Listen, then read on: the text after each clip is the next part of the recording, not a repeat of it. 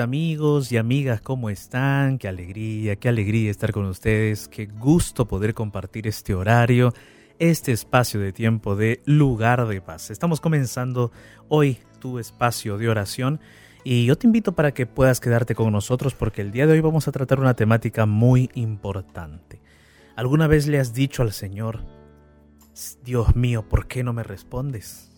Dios mío, ¿por qué no me respondes en este momento? Muchas veces yo he dicho, yo le he expresado eso a Dios y quizás tú también. Y yo quiero el día de hoy invitarte para que juntos podamos abrir la Biblia y encontrar allí esperanza, esperanza para estos momentos que de repente eh, estamos luchando, estamos batallando. Yo no conozco tu historia, pero hay un Dios que sí conoce tu historia, tus luchas y tu vida. Entonces, ¿estamos listos? Antes de continuar, me presento, soy el pastor Jared Barrenechea y estoy acompañado de Ignacio Alberti. ¿Cómo estás, Ignacio? ¿Qué tal, pastor? ¿Cómo le va? Qué gusto saludarlo, feliz de poder estar aquí un día más, mitad de la semana, aquí compartiendo con usted, con toda la familia de la Radio Nuevo Tiempo y sobre todo en la presencia de Dios. Así que feliz de poder tener un día más el momento de compartir la palabra.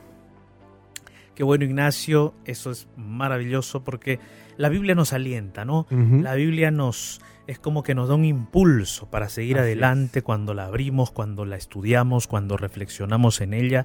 Es ese impulso que nos permite seguir hacia adelante a pesar de las circunstancias tan difíciles que a veces nos toca vivir. Y yo creo que todos nosotros en algún momento de la vida hemos pasado por esas circunstancias.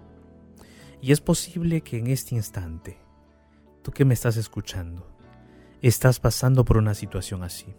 Y si tú no estás pasando por eso, quizás alguien que tú conoces, quizás tu amigo, quizás algún pariente, probablemente la familia de tu hijo, de tu hija.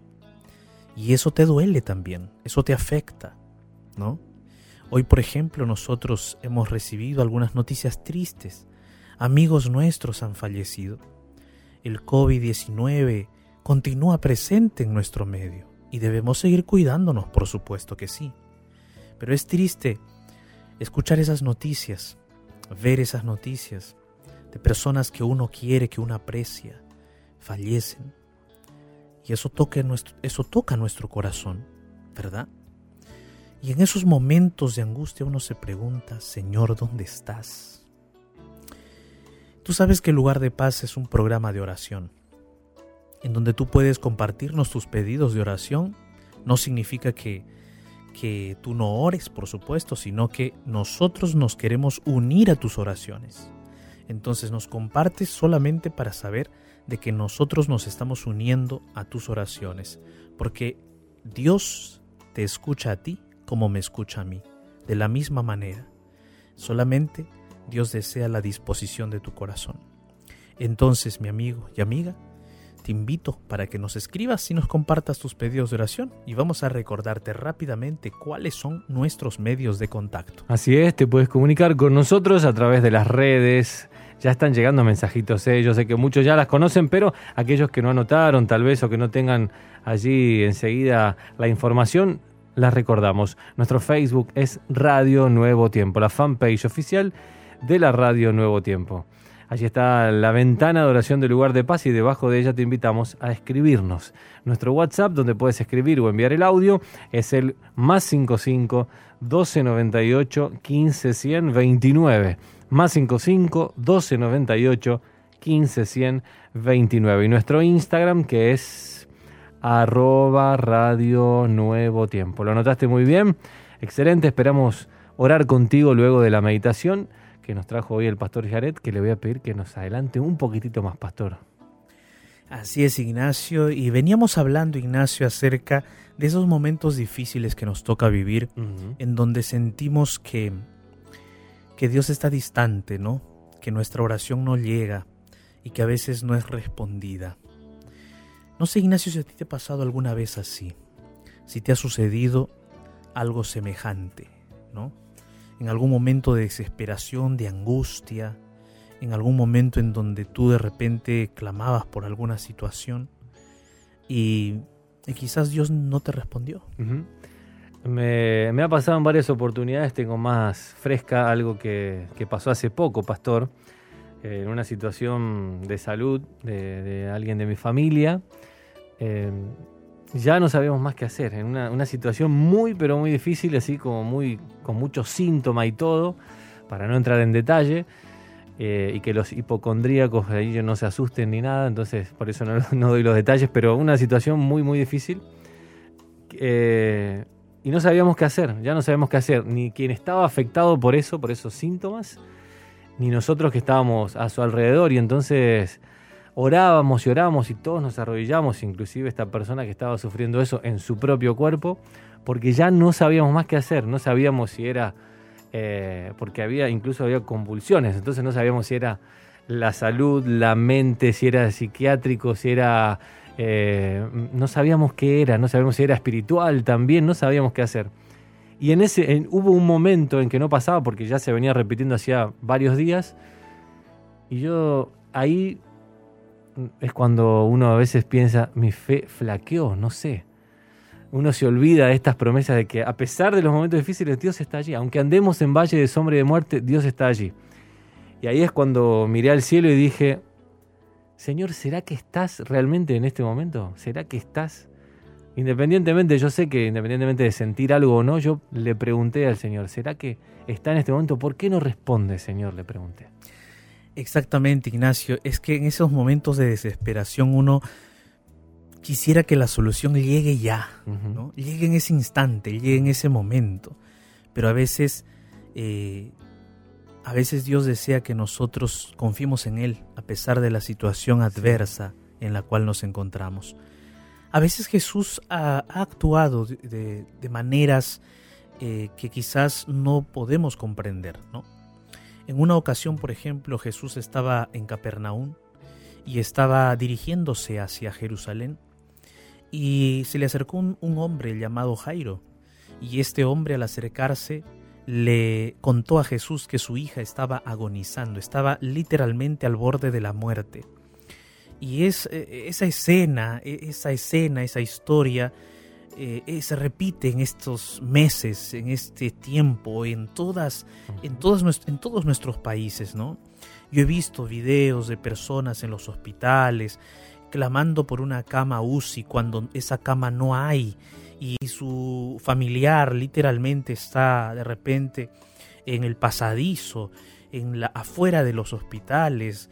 Y entonces ha habido circunstancias dolorosas en estos meses y Jairo tenía a su hija moribunda al borde de la muerte. Y Jesús er, recibió a Jairo. De paso, Jairo era un principal de la sinagoga, o sea, era un rabino, un fariseo. Y ustedes saben que los fariseos estaban en contra de Jesús, ¿no? Pero este rabino se acercó a Jesús y se postró, dice la Biblia. Jesús dialogó con el rabino, comprendió su dolor, comprendió su circunstancia y, esa escena es maravillosa porque como Jesús sabiendo que los fariseos eran una, una secta que estaba en contra de él, Jesús no discriminó a Jairo, ¿no? Jesús lo trató bien, Jesús lo animó y le dijo todavía, vamos, vamos. Y empezaron a caminar con Jairo, solo que había una multitud alrededor, había mucha gente alrededor, muchas personas alrededor y entonces la caminata se hacía lenta. ¿Te imaginas la desesperación de Jairo? No había taxi, ¿no? Para decirle, Jesús, subámonos a un taxi, yo te llevo. Y Jairo era un hombre de dinero, o sea, Jairo podría decir, si en estas épocas le habría dicho, Señor, ahí está mi, mi, carro, te, te, llevo, vamos, y vamos rapidito antes que se muera mi hija. Y Jairo le había dicho, mira, solamente pon tus manos, Jesús. Anda, pon tus manos y mi hija se va a sanar. O sea, la fe de Jairo era tremenda. Solo que en ese tiempo no había avión, no había carro, no había tren, no había... Había burros, sí, de repente caballos, ¿no? Pero en ese instante, en medio de la multitud, no había opciones. Tenían que seguir caminando. Y, y de paso, mientras Jesús caminaba con Jairo, varios enfermos se acercaban, varias personas adoloridas se acercaban y Jesús iba sanando, o sea, se detenía para sanar. Y en esa caminata sucedió algo interesante, Ignacio. Una mujer enferma de flujo de sangre, estaba entre la multitud. Y esta mujer, 12 años enferma, había pagado mucho dinero, había gastado toda su fortuna buscando médico. Y los médicos que había ido nunca le habían dicho de qué estaba enferma ni tampoco le habían dado la solución, o sea que en lugar de sanarla muchas veces la empeoraban. Ahora imagínate Ignacio 12 años enfermo de un flujo de sangre. Tremendo. La debilidad de tu cuerpo. Eh, las circunstancias difíciles que tenías que enfrentar, ¿no? La falta de tecnología médica, una situación complicada, ¿verdad? Cuando uno se pone en esas, en esas historias, uno empieza a reflexionar y decir, Señor, eh, felizmente que nacimos en esta época, al menos al menos encontramos alcohol, ¿no? O al menos encontramos alguna forma eh, médica. Una aspirina. una aspirina, alguna una pastilla o algo que, que, nos ayude. En, esa época, en esas épocas no había eso. Y esta mujer tristemente sufría. Sufría socialmente porque era considerada una mujer impura debido al flujo de su sangre Sufría espiritualmente porque con ese flujo de sangre no podía entrar al templo, a la sinagoga, no podía adorar a Dios. Sufría económicamente porque lo había perdido todo, todo su dinero en médicos, ya no tenía nada. Y sufría físicamente porque estaba enferma, adolorida, debilitada. Y así estaba siguiendo a Jesús, porque era su única esperanza. La historia dice que esta mujer se arrastró, buscó la forma y ella pensaba y decía, no puedo tocarla a Jesús. Tan solamente, eh, quizás no llegue a tocar a Jesús, pero quizás si yo toco su manto de repente ya con eso me podría sanar. Y eso hizo esta mujer. Cuando en algún momento Jesús se detuvo, esta mujer aprovechó para acercarse lo más que pudo y tocó el manto de Jesús. Solo que el poder de Jesús no estaba en el manto, no estaba en la ropa, el poder de Jesús estaba en Jesús mismo. Sino que Jesús permitió eso porque él ya conocía la historia de esta mujer. Y Jesús se volteó y dijo, ¿quién me ha tocado? Los discípulos dijeron, Jesús, estás, estás loco. Si todo el mundo está que te toca, te, te empuja, ¿cómo dices me ha tocado? Y Jesús dijo, no, yo sé que alguien me ha tocado con el toque de la fe. Y allí dialogaron con la mujer, la mujer temblando de miedo, pensando que como todo rabino como todo fariseo, Jesús, como todo maestro de la ley, Jesús le iba a, reclamar, a maltratar y a discriminar. Pero a diferencia de eso, Jesús la trató bien. Y una de las primeras palabras que Jesús le dijo a esta mujer, le dijo, hija, hija tu fe te ha salvado. Esa palabra hija ya la reconcilió de nuevo con toda la sociedad, con todo lo que había perdido y la reconcilió con él mismo, Jesús. Qué interesante es que en esa escena estaba un fariseo parado al lado de Jesús y una mujer discriminada, tomada de impura, al otro lado. Una cosa que nunca habría podido suceder en condiciones normales porque Jesús rompe barreras. Solo que Jairo estaba allí de pie. Jairo sabía que su hija se moría y Jesús se detuvo para curar a esta mujer. Si tú fueses Jairo, ¿qué habrías pensado? Que Jesús no está respondiendo tu oración. que Jesús está demorando demasiado, que Jesús no le interesa tu dolor, tu tristeza, que a Jesús no le importa que tu hija se esté muriendo, que no le importa, ¿qué habrías pensado? Jairo, no sé, estaba desesperado y sabes qué fue lo peor, que mientras Jesús hablaba con la mujer, se acercaron unos amigos o familiares de Jairo y le dijeron, Jairo, ¿sabes qué? Ya no molestes al maestro, ya no lo molestes ya, porque tu hija ya murió. Imagínate la noticia que recibió Jairo en ese momento. Jairo estaba cerca de Jesús. Jairo estaba al costado de Jesús. Jairo literalmente estaba a los pies de Jesús, clamando por la vida de su hija, y le dan la noticia que muere su hija. Es posible que tú hayas estado así, clamando cerca de Jesús muchos días, muchas veces, y pensando que pensando que Jesús va a responderte y tú sientes que no te, no te ha respondido. Porque mientras estabas en oración delante de Jesús sonó el celular y te dijeron que tu padre había fallecido, que tu hermana había fallecido, que tu amigo había fallecido y tu corazón se partió en pedazos. El corazón de Jairo también se partió así.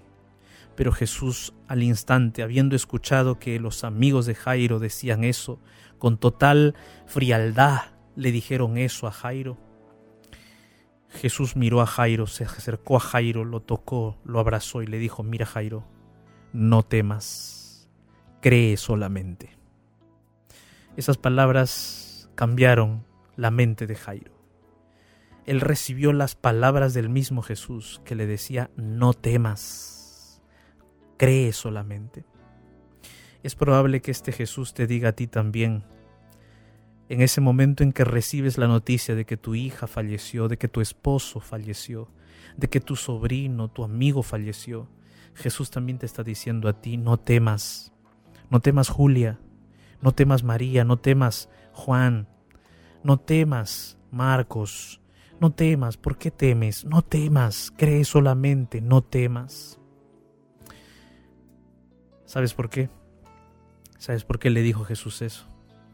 Porque Jesús fue a su casa, Jesús fue a su casa, Jesús fue a su casa,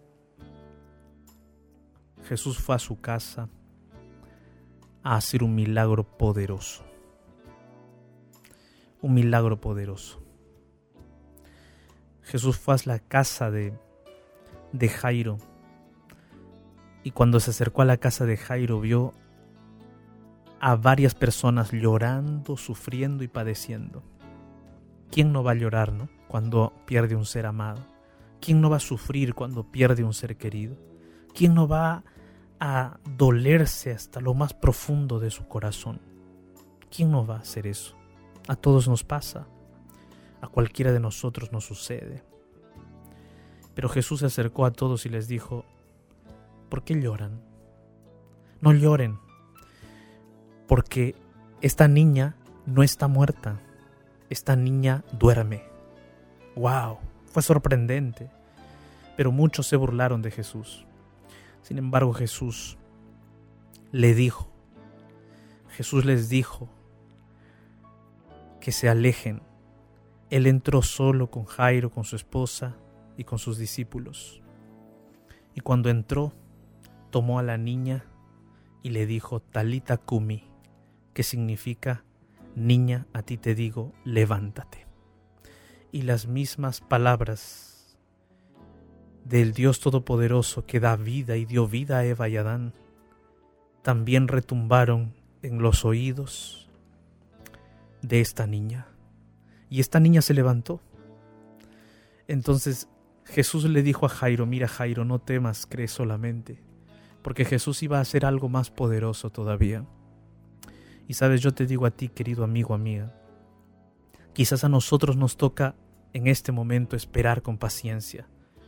Quizás nos toca a nosotros esperar un momento. Nosotros no sabemos por qué Jesús actúa así.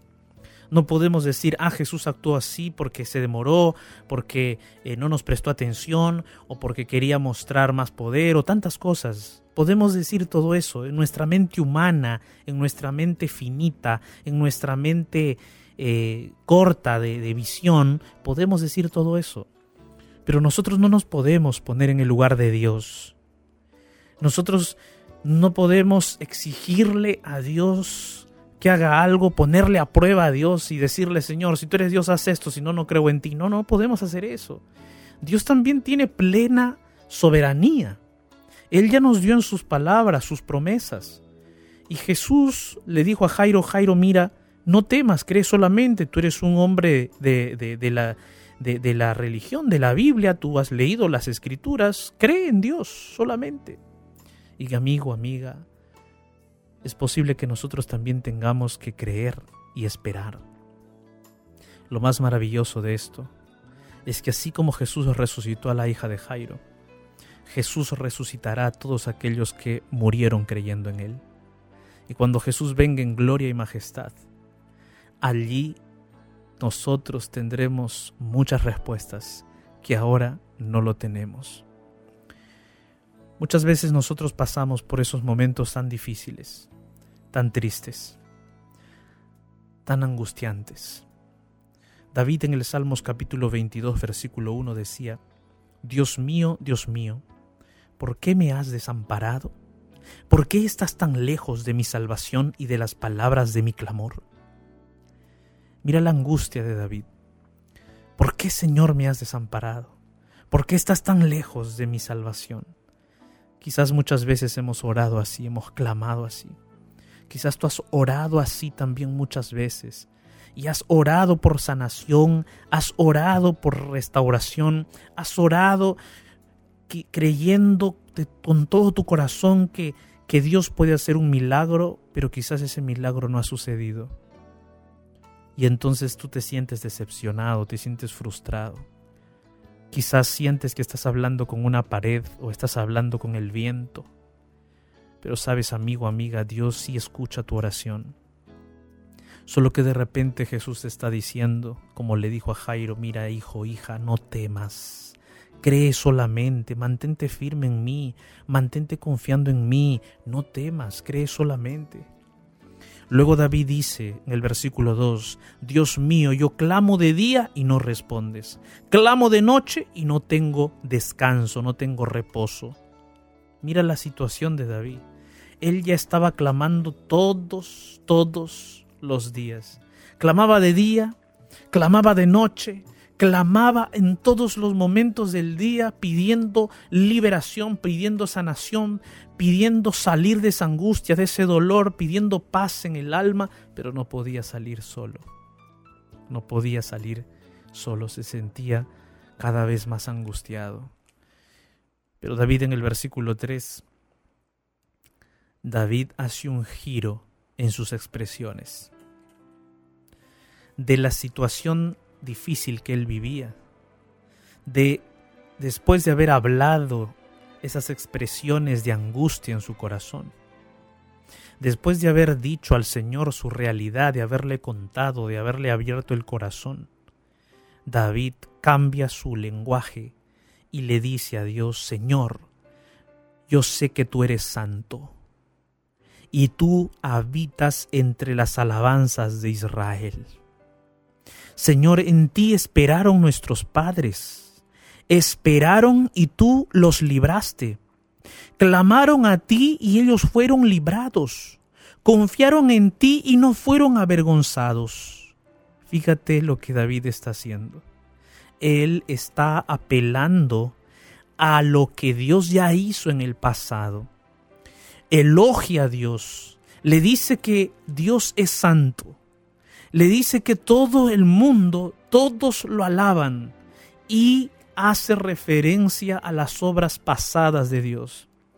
Y en esas obras pasadas del Señor, en lo que Dios ya hizo en el pasado, Él confía viendo lo que Dios ha hecho en el pasado, David confía y dice, Señor, si tú obraste así en el pasado, ¿cómo no vas a obrar ahora conmigo? Señor, si tú en el pasado abriste el mar para que tu pueblo pasara y los egipcios murieran allí, ¿qué imposible tienes tú para hacer ahora? Señor, si tú sacaste agua de una roca para dar de beber a tu pueblo en el desierto, ¿cómo no vas ahora ayudarme. Señor, si tú hiciste descender maná del cielo para que tu pueblo comiese durante cuarenta años en el desierto, Señor, ¿cómo no me vas a sustentar? Yo quiero creer en ti, Señor. Yo quiero confiar en ti plenamente, confiar en lo que hiciste en el pasado porque lo harás en el presente. Confiar en ti, Señor, aún en las situaciones más difíciles, aún en las dificultades más grandes. Entonces David dice, Señor, pero yo me siento un gusano. Versículo 6. Pero Señor, yo me siento un gusano y no me siento hombre. Me siento el oprobio de los hombres. Me siento despreciado por el pueblo. Todos los que me ven me escarnecen. Estiran la boca, menean la cabeza, diciendo, Se encomendó a Dios, que Dios le libre. Sálvele, pues que en él se complacía. Pero tú eres el que me sacó del vientre, oh Señor, el que me hizo estar confiado desde que estaba en los pechos de mi madre. No te alejes de mí, porque la angustia está cerca, porque no hay quien me ayude. Sabes, amigo, amiga, hay un Dios que nunca te ha dejado y no te dejará jamás. Este Dios el Todopoderoso es el creador de este planeta y del universo. Este Dios a quien David le habla es también tu Dios.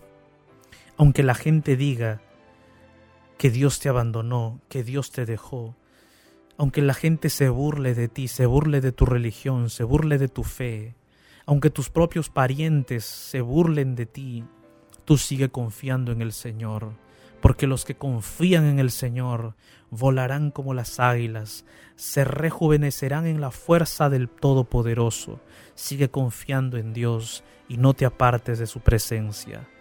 Cuéntale al Señor tus luchas, abre tu corazón, deposítate en Él, ora, ora en Él, fortalécete en Él. Él es tu Salvador, Él es tu sustentador. Mis amigos, hoy yo quiero hacer una oración contigo. Quiero orar contigo. Quizás tú sientes que Dios no ha respondido tu oración hasta ahora.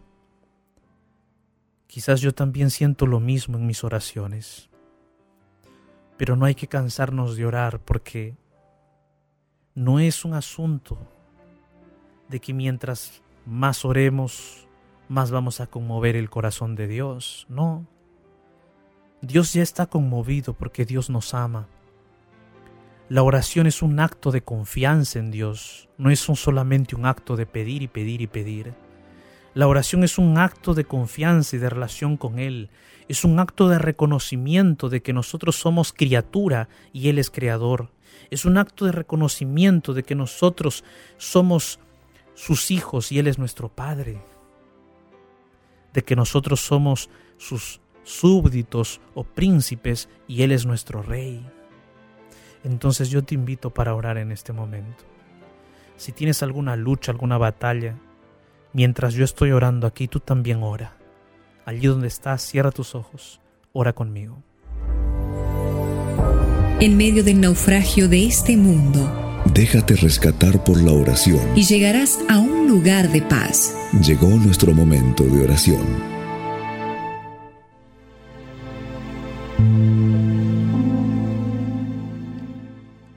Dios Todopoderoso, Señor, gracias. Gracias por tu palabra. Tu palabra siempre llega al corazón. Tu palabra nunca vuelve vacía, porque cuando llega a nuestro corazón, lo ilumina, lo vivifica. Y hoy, Señor, tu palabra nos ha llevado delante de ti. Y nosotros queremos agradecerte, porque a pesar de las dificultades, los momentos complicados, tú estás con nosotros y de nuestra boca, Señor, siempre saldrán palabras de agradecimiento y loor, y loor a tu nombre, porque eres un Dios poderoso, eres un Dios tierno y amoroso. Gracias, Padre, por tus bondades. Aunque de repente estamos marcados por el dolor, aunque de repente nuestra angustia es grande, nuestra tristeza es profunda, sabemos, Señor, que en algún momento la paz de tu alma, de tu corazón llegará al nuestro. el consuelo que solo tú puedes darnos llegará también a nuestro corazón. Ayúdanos a ser consolados por ti. Ayúdanos a permanecer en ti. Y ayúdanos a confiar en ti de que un día tú vendrás y aquello que de repente hoy nuestros ojos humanos no pueden ver, mm, un día será todo diferente. Ayúdanos, Padre, en el nombre de Jesús. Amén.